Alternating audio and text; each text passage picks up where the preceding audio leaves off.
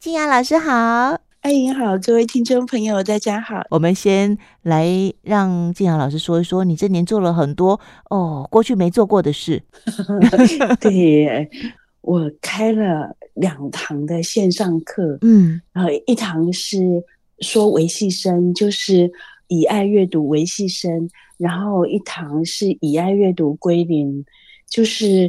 众生文化出的书，第一本是处女仁波切讲微细声的书啊哈、uh-huh. 那那这个系列的还很引起共鸣，嗯，主要是现代人多数有一些维系生的问题，维系生就是指脉气鸣点，嗯，那每个人都都有啦，只是说，嗯、呃，平衡一点，放松一点，或者是有状况一点，对，那。第二个就第二本书就是以爱阅读归零，是米就仁不切的归零遇见真实。那这是他啊、呃、的三年闭关，三年的山野行脚闭关，但那里面主要是介绍了他的濒死经验，嗯，跟他人不切以那个濒死经验带出六中音的叫法，六六中音的叫法是。在藏传里面很有名、很重要的教法。那仁波切以他个人的真实的旅程，就是有点夹叙夹议，带着真实的旅程介绍中英教法。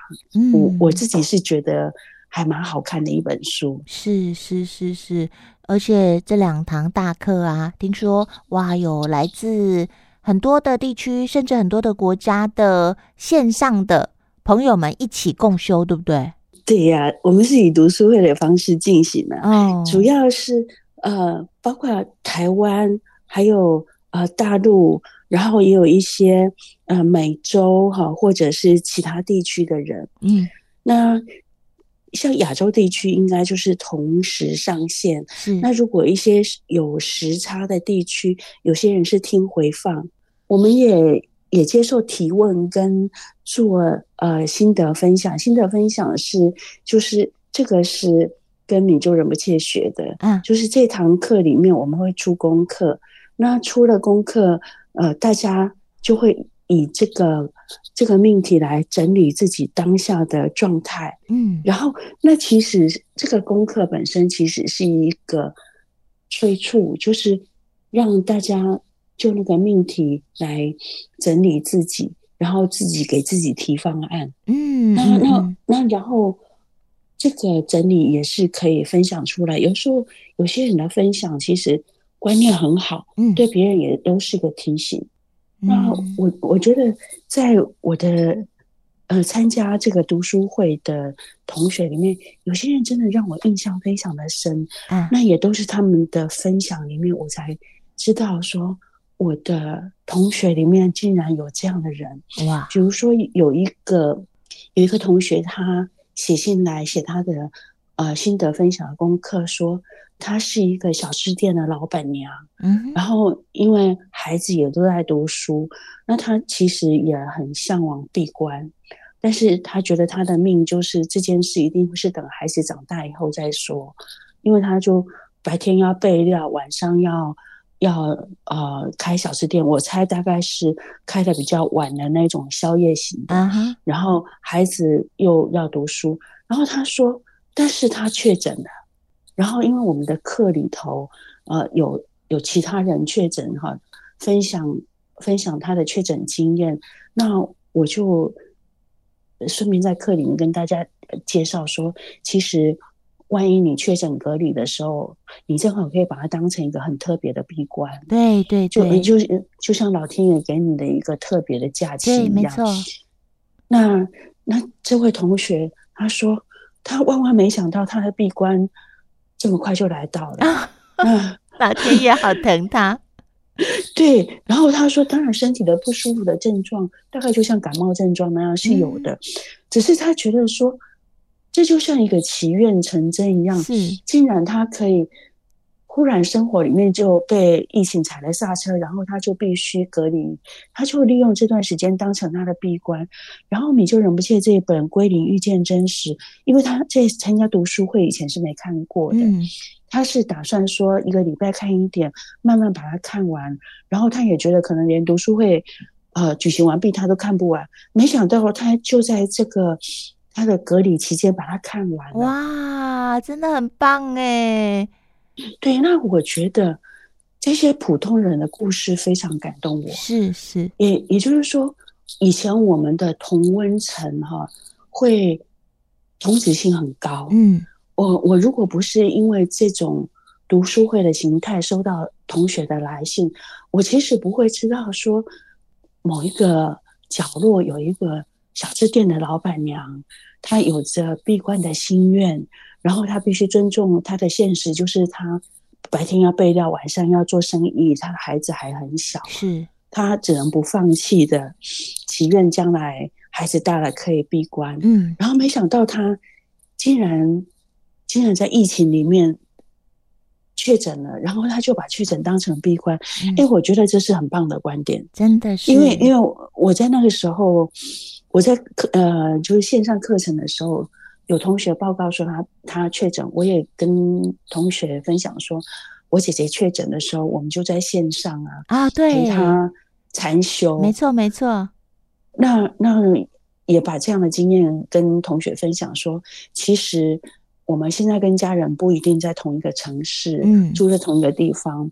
那如果确诊他要隔离的话，其实一起开镜头禅修，这种陪伴还蛮好的。对，你一方面确定他的平安健康，是，然后你们有眼神的交流，你看得到人有互动啊，但是这种陪伴又不只是。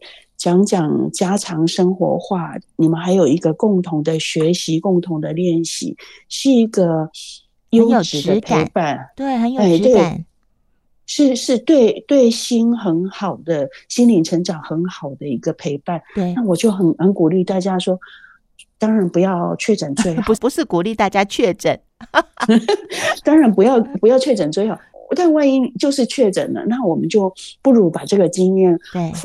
转化成为一种正向的成长经验，一种优质的陪伴经验。那这个只要有观念、有方法，其实还蛮容易做得到。像现在 Line 啊，嗯，那个或者是其他方便，对对对，平台很方便，嗯，而且不需要多花钱，是，所以。有没有心而已，愿不愿意做而已，想做就做得到。像阿姨也是常常陪爸爸开讯视讯镜头讲话，没错没错，是我们每一天都要那个做的一件非常非常重要的事。像我呃这两个系列的课程里面哈，还有一个同学他他跟我讲说，他是一个末期病人哇，但很很不巧他又确诊了，也有这样的人，然后。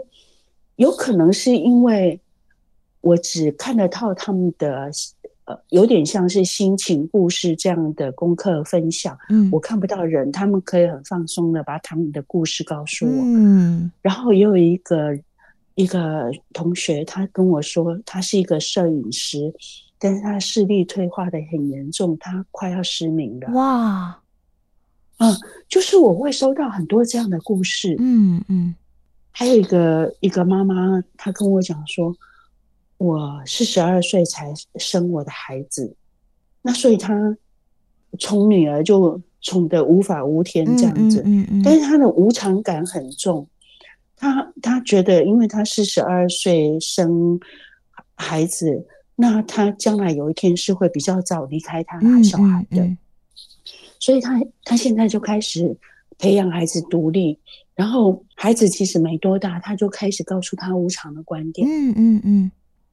那坦白说，其实这个年代四十几岁生产的还蛮多的啊。是的，能够像他这么做的比较少多。对，所以他的他的观点也很值得分享。没错。所以我我在这两个课程里面收到来自世界各地的各种的生命故事。他们，他们会告诉我他们的困境，嗯，然后他们他们在这他们各自的困境里面怎么做？啊，我觉得都好棒哦！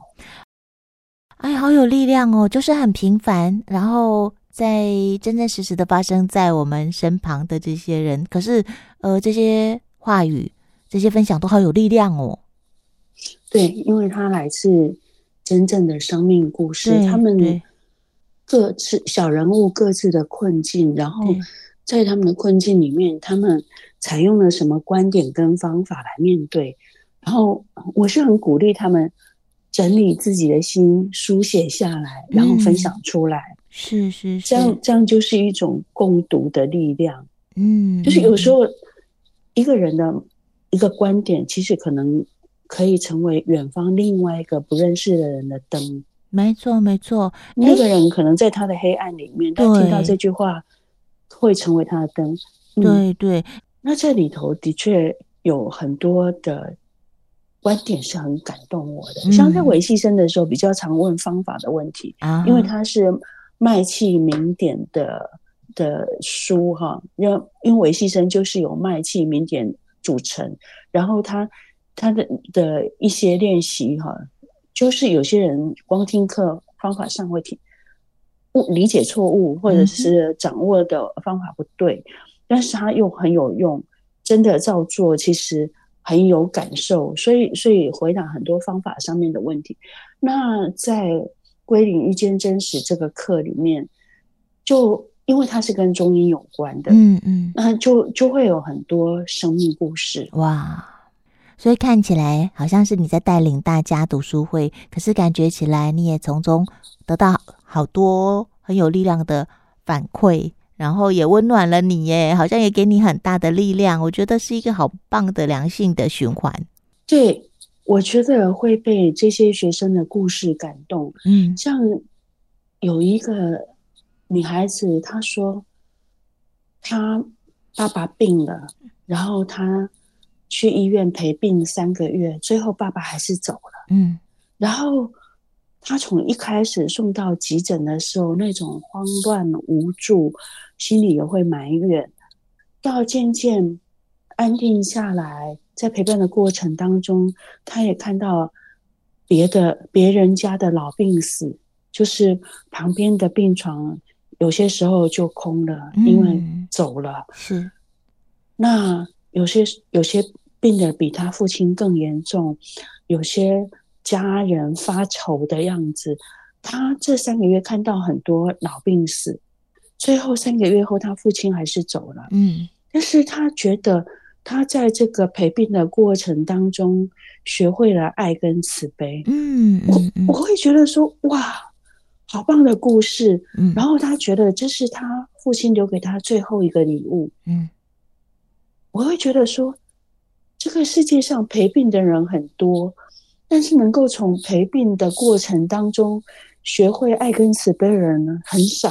对呀、啊。然后他能够视为把这个三个月陪病的历程，到最后就是他父亲就走了啦，嗯、也就是是他最后陪他父亲一段日子。他觉得这个过程是他父亲留给他的一个礼物，我也觉得很好，因为。可能换个人会觉得这个陪病是个受苦的历程。对，没错。面面对老病死，面对亲人的老病死，然后他白天还要工作，啊，下了班了还要去医院，谁都会觉得很累。但是对他来讲，却是一个学习跟一个很正向的经验，这很好。嗯嗯嗯，能够换一个。角度换一一双眼睛看我们经历的事情，这个也算是很有福报吼。对呀，嗯，对呀。我们一个课程里面聚集了来自远方的各种陌生人，然后这这些陌生人是因为有缘，因为因为这个课程的关系，大家齐聚一堂，然后也因为他们耐烦整理自己的心，整理自己的生命故事，嗯、然后。书写分享出来，就我觉得他整理了自己是一种自律，然后分享出来，让阅读到的人能够得到新的观点，在那个故事里面得到参考的力量。那我觉得这就是利他，所以是是很好的。对啊，然后你又在空中跟大家分享，呃，让。没有机会参加读书会的人也有机会听到，我觉得又把这样子的爱跟慈悲跟力量传播出去，传播出去，我觉得又是另外一层意义跟附加价值。你不要说十年前有没有想到今天会做这些事，你就去年都不见得会想到今年会做这些事，或者是明年会做什么事。那我就说，我们金雅老师有一个非常强大的内内在的那个素养，就是来到你面前，你很少说不行不行不行不行，可能你也没有没有办法说不行，对不对，亲爱的？啊。对，这对我来讲，陌生的事是一种学习，这样、嗯、对。但是你真的做得很好，也也真的让大家感受到你那多才多艺的这些面向。人呐、能者多劳这句话，你现在终于懂了吧？能者多劳。